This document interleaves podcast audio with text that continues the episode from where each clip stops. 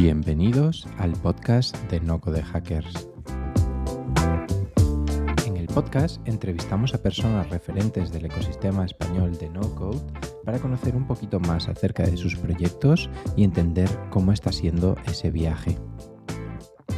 Decirte que si es la primera vez que nos escuchas, que tenemos formación de no code en nuestra página nocodehackers.es y que cada jueves enviamos una newsletter con las principales novedades del ecosistema no code a la que te puedes suscribir.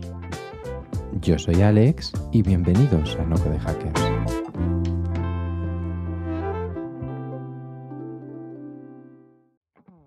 Hoy tenemos un episodio muy especial, porque es que siempre que tengo la oportunidad de entrevistar a un gallego me hace especial ilusión.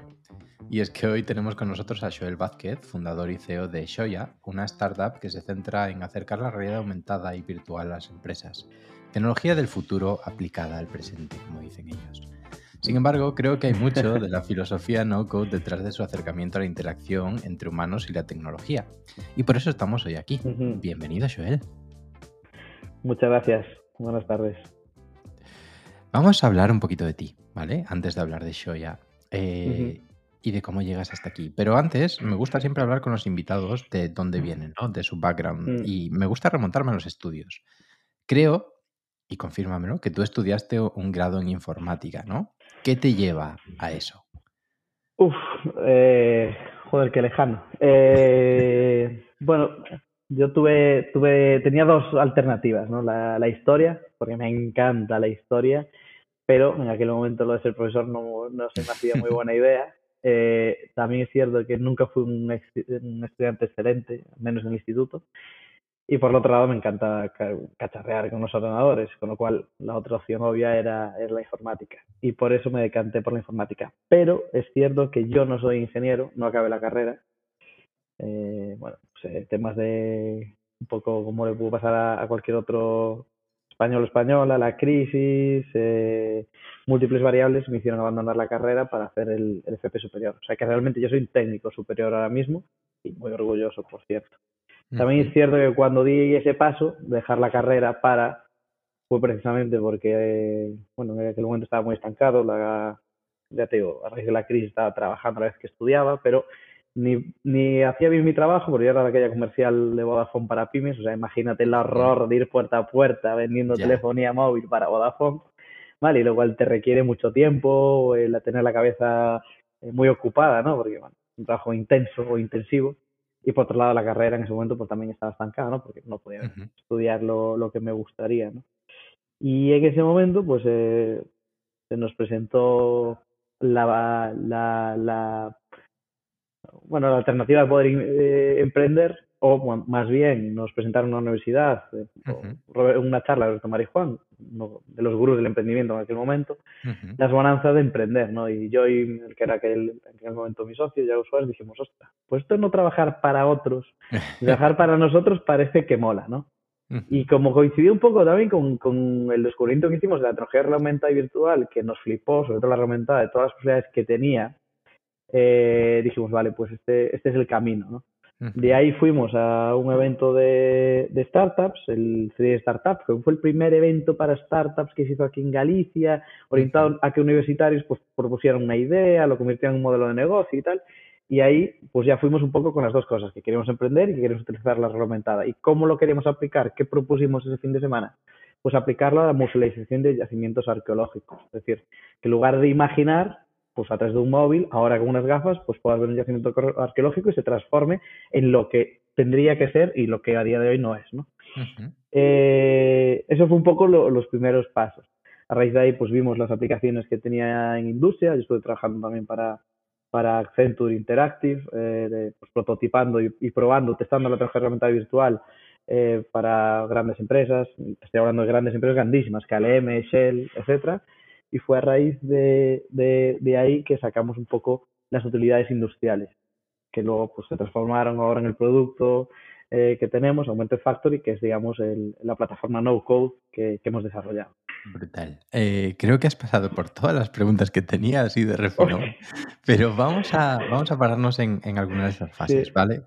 Primero, acercamiento al mundo del emprendimiento. Me parece algo muy curioso, ¿no? Porque sí que es cierto que veo como una mm, patrón entre la gente que viene a este podcast, casualidad o causalidad, no lo sé, de que hay un momento en su trayectoria de la carrera que alguien viene a darles una charla y de repente descubren, ostra, este mundo es interesante.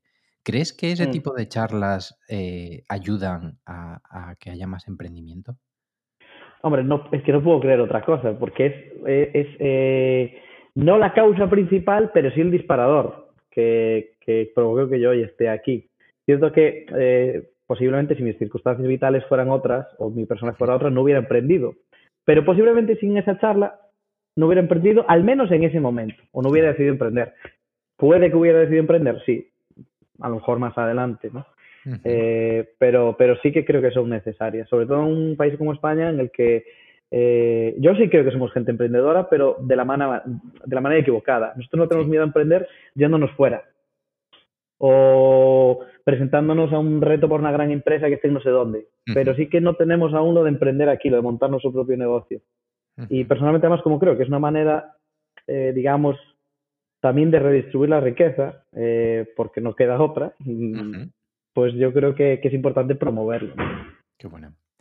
Y ese programa, el 3-Day Startup, que yo la verdad no conocía, yo pienso que de aquellas estaba en primero de carrera y estaba en totalmente otra onda.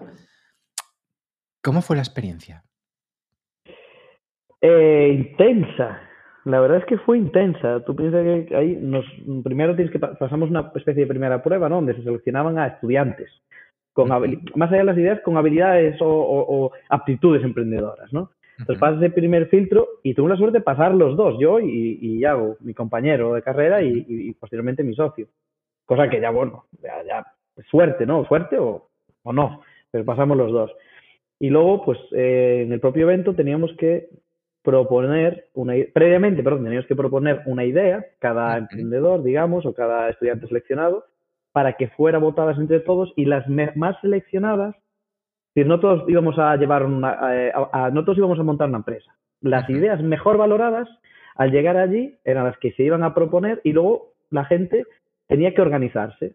Por suerte, nuestra idea de, de, de, de reglamentar yacimientos arqueológicos eh, salió elegida, pero una vez allí había otras que no, entonces tenías que buscar los perfiles adecuados para tu idea.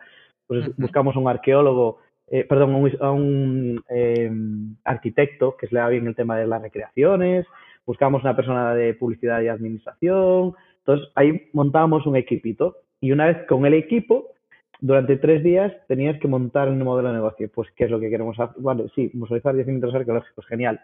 ¿Cómo lo monetizas? ¿Cómo lo vendes? ¿A quién se lo vendes? ¿Quién es tu público objetivo? Montar una presentación, hacer un pitch entre eh, inversores, entre comillas. Sí. Entonces, el primer día, al final del primer día, hicimos ese primer pitch que fue terrible.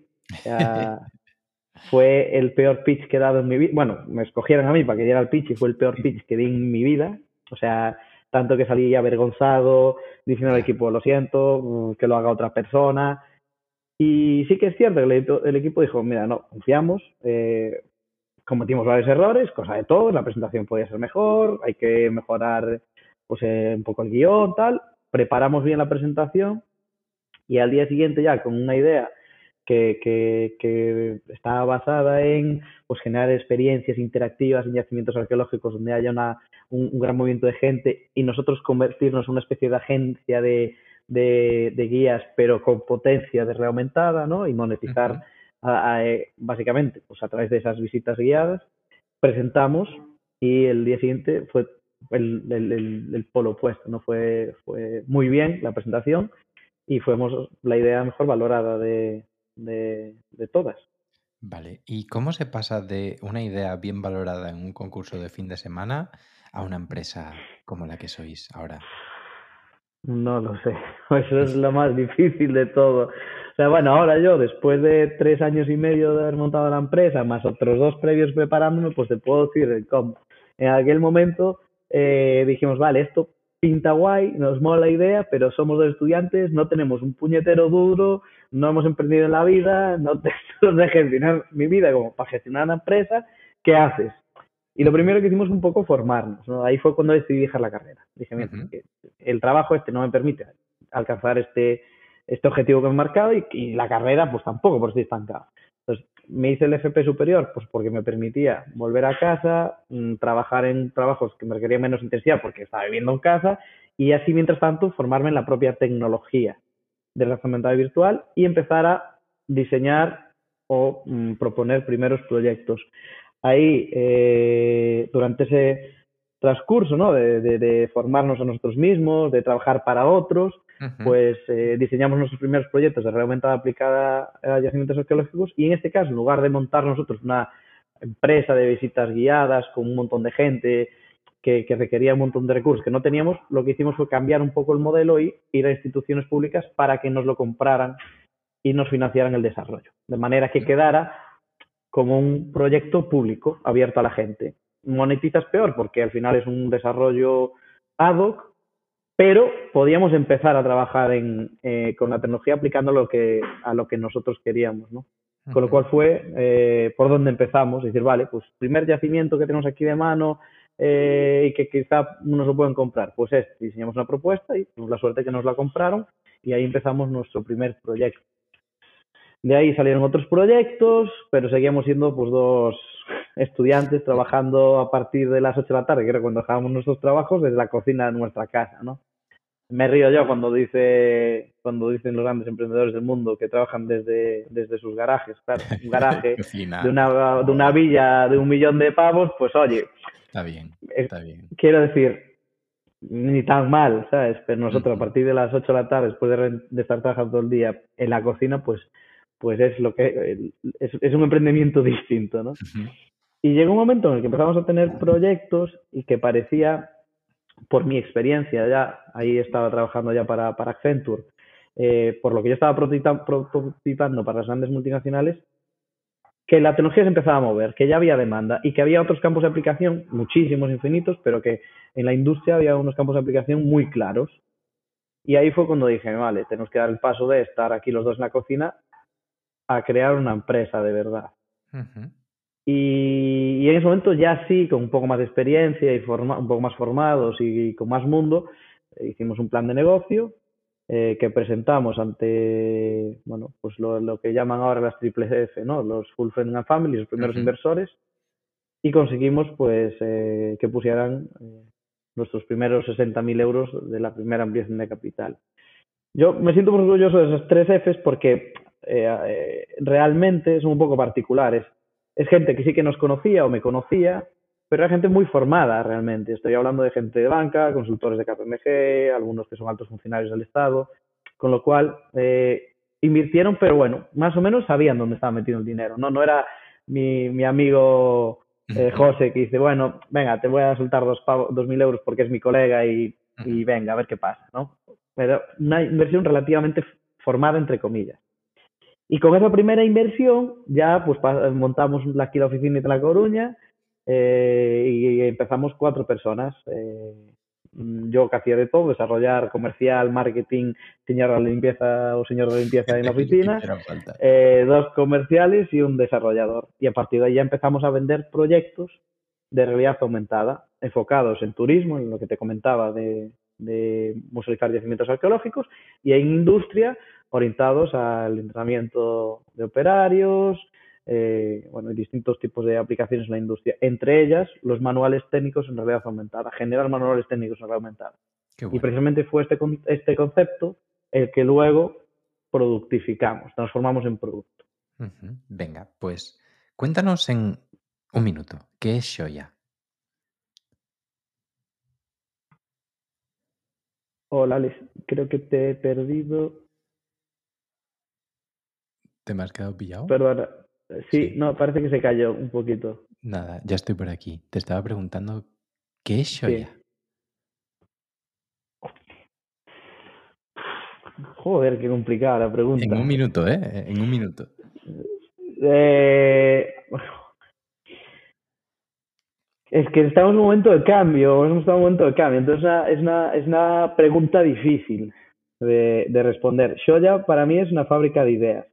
Vale, al margen de a dónde vayamos, al margen de que nos comportamos una startup de producto mañana, eh, para mí Shoya siempre ha sido una fábrica de sueños, evidentemente, para mí personalmente, pero una fábrica de ideas, de cómo mejorar el mundo a través de una tecnología como es la herramienta virtual que, que tiene una cantidad de aplicaciones prácticamente infinitas y que realmente tienen eh, un objetivo y la capacidad de aportar un valor real. Vale, ahora que estamos con el metaverso y etcétera, hay un montón de humo eh, al respecto, eh, inversiones multimillonarias en algo que no saben ni lo que es, pero, pero nosotros sí sabemos para qué sois la tecnología y virtual, sí sabemos que podemos mejorar la vida de las personas con la tecnología y virtual y eso es lo que nosotros buscamos, mejorar la vida de las personas a través de esta tecnología.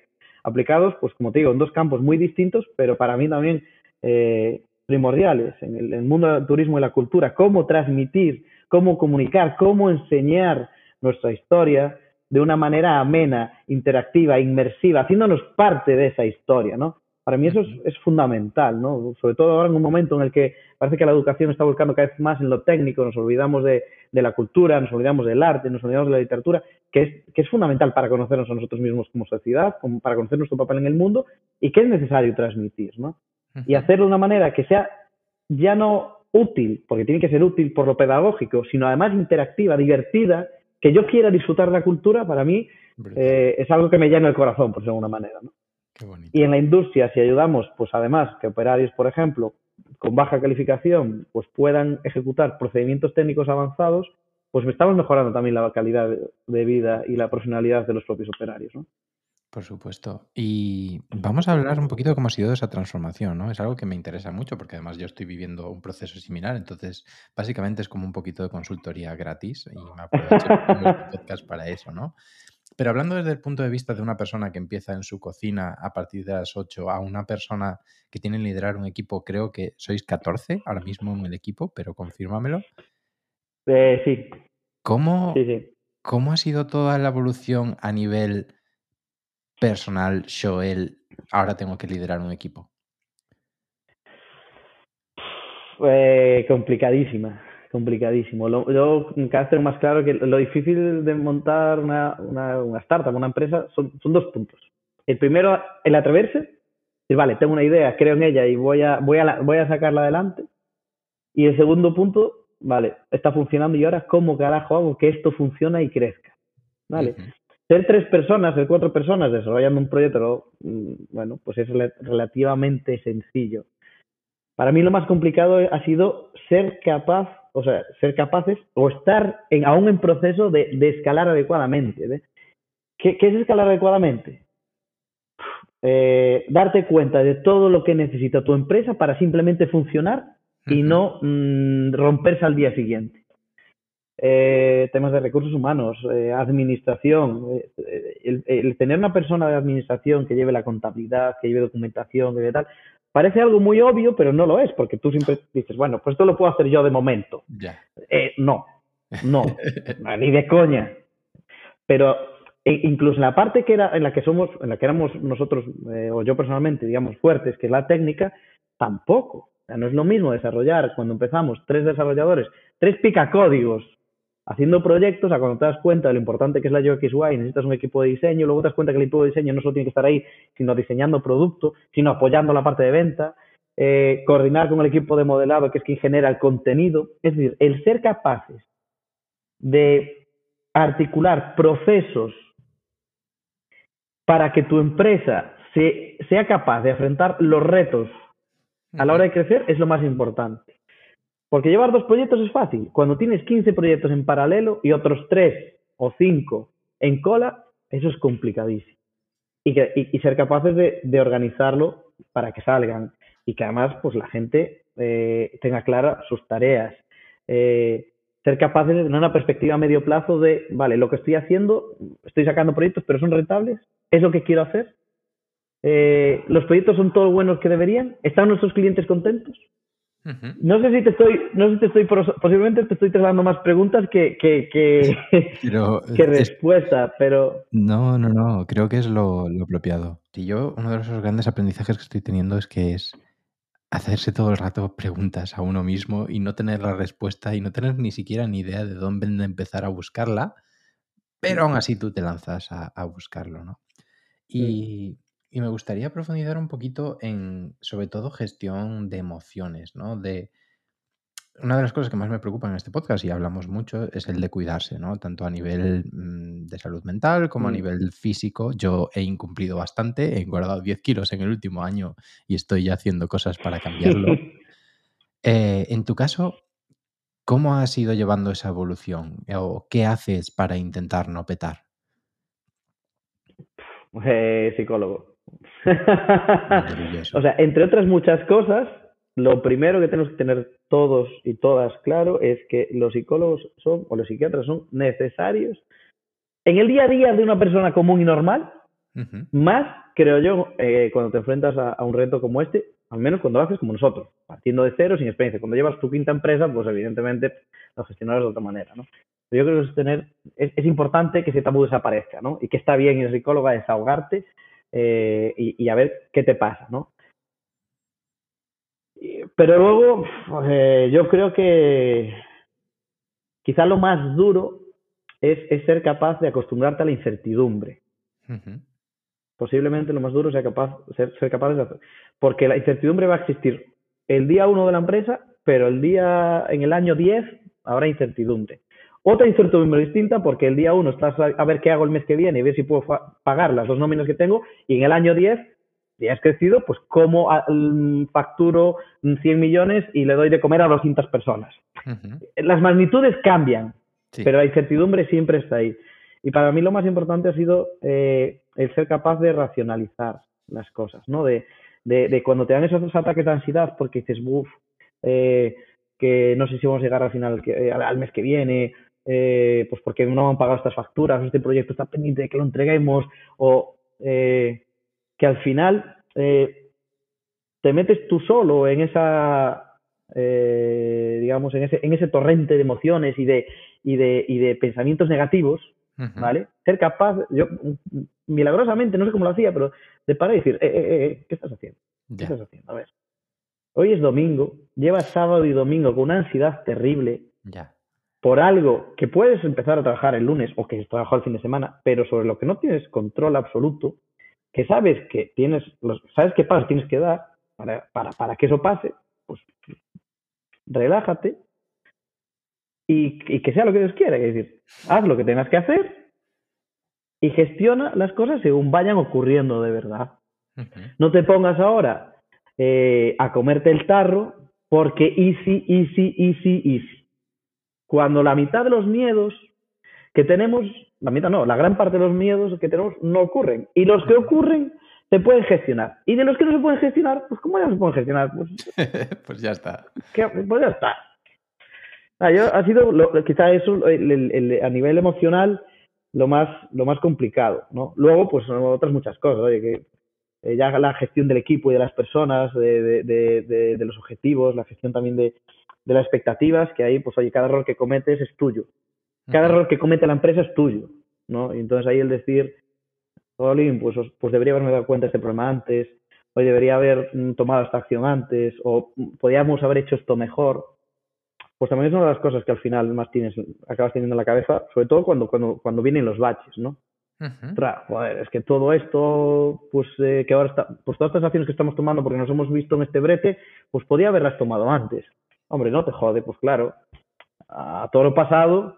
Entonces también ese, ese no culpabilizarse por los errores cometidos, eh, yo creo que es importante eh, darse cuenta de que, de, que, de que venimos, la mayor parte de nosotros, pues eh, con experiencias muy diversas, pero, pero sin experiencia en emprender, y que hacemos lo que podemos. Uh -huh. Y que a veces lo, lo, que podemos no es suficiente. Uh -huh. ¿Vale? Pero, bueno, pues es lo que hay. Eh, que nos quiten lo bailado. O lo solucionamos, o cambiamos la vía, o bueno, pues un día a lo mejor se acaba la aventura y pues empezarás otra. 100%. Y pregunta, porque no he encontrado información en internet y no lo sé, ¿habéis levantado ronda? No, estábamos en proceso de, de, levantar una segunda ronda. Nosotros llevamos desde el año 2018 con una pequeña ronda de, de 60.000 euros. De ahí eh, llegamos hasta aquí, que la verdad, eh, no, se lo digo poco al equipo y me lo digo poco a mí mismo, pero no es poco. No es. Teniendo en cuenta que llevamos tres años y medio, pasamos, llegamos a ser 23, luego hemos reducido un poco plantilla por, por, por, por lo obvio, por temas de producción, y además hemos desarrollado producto por el camino a pulmón y con nuestros clientes. Brutal. Con lo cual, bueno, yo creo que dentro de lo malo hemos hecho lo que hemos podido bastante bien. no está nada mal, no está nada mal. Vamos a meternos en el mundo del no-code, ¿vale? Porque esto sale del otro día, que estábamos tomando algo y hablábamos mm. de no-code y me decías que tu solución es no-code. Pero, ¿qué entiendes tú por no-code? Eh, para mí es poder, evidentemente, pues eh, posiblemente mi, mi, definición no sea la correcta, ¿no? O sea, la que yo... Adelante. La que yo creo que a nivel de, de, negocio o de marketing es la adecuada, ¿no? Para, para encajarlo, que ahora es uno de los, de, de, digamos, los conceptos que está de moda. Pero para mí, en nuestro caso, es el eh, poder eh, implantar mm, o, mm, eh, desarrollar, por ejemplo, entre comillas, soluciones que hasta ahora tenían que llevarse a cabo mediante el puro desarrollo, picando código, y que ahora la tecnología nos permite hacerlo sin tener que saber programar. ¿Vale? En nuestro caso, eh, los manuales técnicos en realidad aumentada hasta ahora conllevaban un gran esfuerzo técnico y un gran coste. ¿Por qué? Porque tú tenías que desarrollar de cero una aplicación de realidad aumentada con unas instrucciones sobre cómo hacer funcionar o cómo configurar pues una máquina de envasado de atún, por ejemplo. ¿no? Nosotros, ¿qué hemos hecho? Eh, transformar eh, nuestra experiencia en un producto que nos permite generar esa misma experiencia sin picar una línea de código a través de un editor 3D, que lo que hace falta es saber cómo funciona esa máquina. Es decir, pasamos de tener que saber programar, modelar, animar, a yo tengo un modelo 3D de una máquina y yo solo tengo que saber pues que en el paso 1 tengo que apretar este tornillo, que en el paso 2 tengo que abrir esta puerta. Y lo puedo hacer a través de un navegador, pues con, pequeñas eh, herramientas de un editor, mm, digamos, eh, que puede usar cualquier persona, ¿no? Sin picar de nuevo una línea de código, sin tener nociones de modelado, sin tener nociones de animado. Eso es para, para mí lo que es no code, que una persona pueda aproximarse a la tecnología y pueda eh, que lo resultante sea un producto tecnológico, pero sin tener nociones de programación ni, ni nada parecido. 100%, 100% de acuerdo y me parece una definición muy, muy, muy, buena. Eh, kudos por eso. ¿Y quién os utiliza dentro de, dentro de una empresa? ¿no? ¿A quién le vendéis vuestro, vuestro software? ¿Quién acaba siendo el usuario que crea esos manuales técnicos? Pues eh, gente muy diversa en realidad. Eh, desde, en algunos casos, desde, digamos, el director de innovación, eh, pero el, público objetivo y quien más lo está empezando a utilizar son, son pues, según la empresa, los propios jefes de mantenimiento. Quien sabe y conoce los procedimientos eh, quien, es el que eh, forma a los operarios o a los técnicos que luego van a ejecutar esos procedimientos, quien tiene el conocimiento en la cabeza es quien es capaz de eh, transferirlo a la plataforma. ¿Por qué? Pues porque nosotros no, al final el ser humano es, es, absolutamente visual. Un manual técnico, un PDF, por ejemplo, el, el, esfuerzo en imaginar cómo es un procedimiento, redactarlo en texto, acompañarlo de imágenes, de diagramas, es un coñaz. Ya solo el cómo plantearlo, el cómo transmitirlo por palabras, ¿no?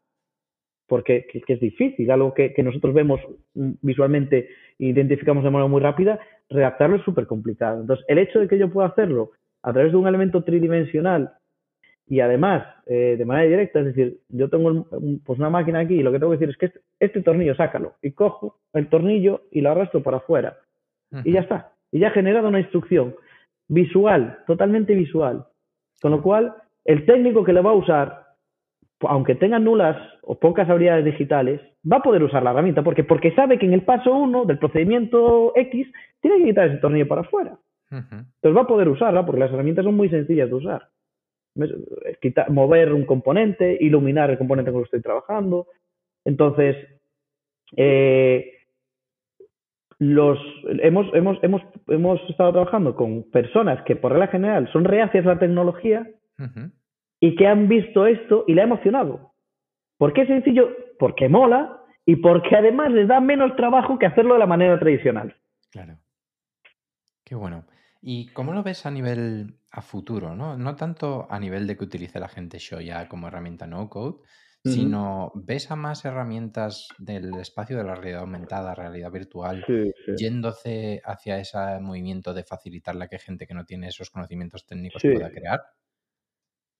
Sí, hay movimientos muy potentes en, verticales muy diversas que están haciendo esto precisamente. ¿no? Hay una empresa española, Onidix, eh, una empresa eh, amiga, compañera, que, llevamos siguiendo mucho tiempo, que tiene una herramienta similar pero orientada al marketing, sobre todo, eh, o al contenido más marketingiano.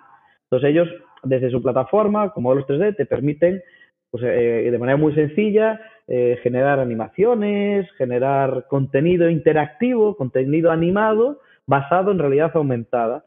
Y de nuevo sin picar una línea de código, en una vertical muy distinta. ¿Vale? Hay una empresa también eh, eh, norteamericana que lo que busca son, pues en este caso son manuales técnicos, o sea, son, son manuales distintos a los nuestros, nosotros los lo que se visualiza sobre la propia máquina, ¿no? Pues enfocas la máquina y te aparece en el componente concreto la animación que tienes que ejecutar. Ellos no, ellos lo que hacen son animaciones más complejas, donde yo pueda ver en una tablet en mi casa la máquina en 3D y ver ciertas cosas. Eh, y también lo han orientado a una plataforma no-code. Es una plataforma, evidentemente, que hay que aprender a usar, ¿no? Como todas las herramientas. Pero es una plataforma que, de nuevo, con, con una curva de aprendizaje muy liviana, sin tener ni idea de programar, puedes generar contenido que por regla general parece muy complejo, ¿no? Porque todo lo que tiene que ver con 3D, todo lo que tiene que ver con animaciones, eh, con, interactividad, parece muy complejo y, es, y era por regla general muy complejo de, generar. Y en cambio, eh, el sector está yendo hacia eso, porque es la, es la manera de generalizar su uso eh, y sobre todo de poder generalizar la generación de contenido. Esto me lleva a pensar en, vuestra startup, ¿vale? Y en vuestros procesos internos. ¿Aplicáis esta misma filosofía a vuestra operativa? ¿Utilizáis herramientas no code? Utilizamos nuestra herramienta no code. bien, bien salvado, bien salvado. Es, eh, eh, es, cierto que, que, no hemos encontrado para nuestro día a día u otros proyectos no hemos encontrado herramientas no code y además para, lo, para cuando nosotros ya desarrollamos proyectos eh, más potentes, sí que es cierto que nos hace falta bajar al barro. ¿eh? Eh, pues yo qué sé, cuando tienes que hibridar un proyecto reglamentada con Internet de las Cosas o tirar de APIs para sacar datos y tal, ahí no te queda más remedio que, que, ir al bajo nivel. Pero, pero sí que es cierto que nosotros usamos nuestra misma plataforma, ¿no? Con los clientes que están digitalizando sus procedimientos, ¿vale? Y nos dicen, oye, pues digitalizarlos vosotros. Nosotros usamos nuestra propia herramienta para digitalizarle los procedimientos al cliente. ¿no? Incluso clientes que no quieren la plataforma, que quieren solo el manual, que ellos no quieren, yo quiero que me hagas una aplicación con, con, con un manual sobre X cosas. Pues ya usamos nuestra propia herramienta no code, que es la mejor manera de usar una cinta no code. 100%, 100%. Vale, pues para ir terminando, vamos a reflexionar un poquito acerca del futuro de este movimiento, ¿no? Ya en general. ¿Crees que habrá más perfiles que clásicamente no se hayan acercado al mundo de la tecnología que gracias a este tipo de cosas, como por ejemplo que tú pruebes una aplicación de realidad aumentada y te digan, oye, que lo puedes hacer con esta aplicación y te puedes montar tú tus propias herramientas, ¿Crees que habrá perfiles más diversos que acaben acercándose al mundo de tecnología gracias a este movimiento sí. Sí, sí, sí, sí, sí, sí, sin duda, sin duda. Eh, en, nuestro caso, por lo que te digo, habrá perfiles que por regla general son técnicos en lo industrial, que nunca han tocado un ordenador y que ahora pueden empezar a usar estas herramientas, u otras cada vez más complejas para que les sean útiles en su día a día, pero lo veo en el mundo del marketing, de la producción de contenidos. Eh, por ejemplo, un tío que, a lo mejor tenía ciertas nociones de, animado, malado 3D o de diseño gráfico, pero punto, eh, ahora puede ser un, un, tío relevante generando contenido avanzado reglamentado porque, porque tiene herramientas que le permiten hacer cosas muy potentes con una curva de aprendizaje muy pequeña. Yo, yo sí lo creo. Y lo bueno, que una vez entras en este tipo de herramientas, luego seguir especializándote. Si quieres bajar al, a lo que decíamos antes al barro, ya, ya vas a estar predispuesto a hacerlo y ya puedes hacerlo, ¿no? A lo mejor yo he visto alguna herramienta que sigue no code, pero que luego te permite, si quieres, pues eh, inyectar código para hacer ya cosas más potentes, por ejemplo. Oye, pues es un paso siguiente. Entonces yo creo que sí son herramientas facilitadoras y, y, además promotoras del uso de la tecnología, sin duda alguna, sí, sí. Qué bueno. Pues con esta nota positiva eh, vamos a ir cerrando. Por supuesto, antes de cerrar, darte las gracias por venirte, pero dile a la gente dónde te pueden seguir, tanto a Shoya como a ti a nivel más Pues en, en, LinkedIn sobre todo, que es la, la red que nosotros utilizamos cuando más contento a nivel de empresa, buscando Shoya Extending Reality, o yo, eh, Shoel Vázquez Dios, también en LinkedIn, y el mismo nombre tanto para uno como para otro en, en Instagram, Twitter, Facebook, eh, bueno, estamos en todos lados. Maravilloso. Pues muchísimas gracias por pasarte por el podcast. Creo que nos has aportado una visión del no-code que yo creo que no es tan conocida como pueden ser otras herramientas como Zapier o Webflow. Así que te doy, te doy las gracias. A ti por invitarme y permitirme hablar con vosotros. Un abrazo. Abrazo.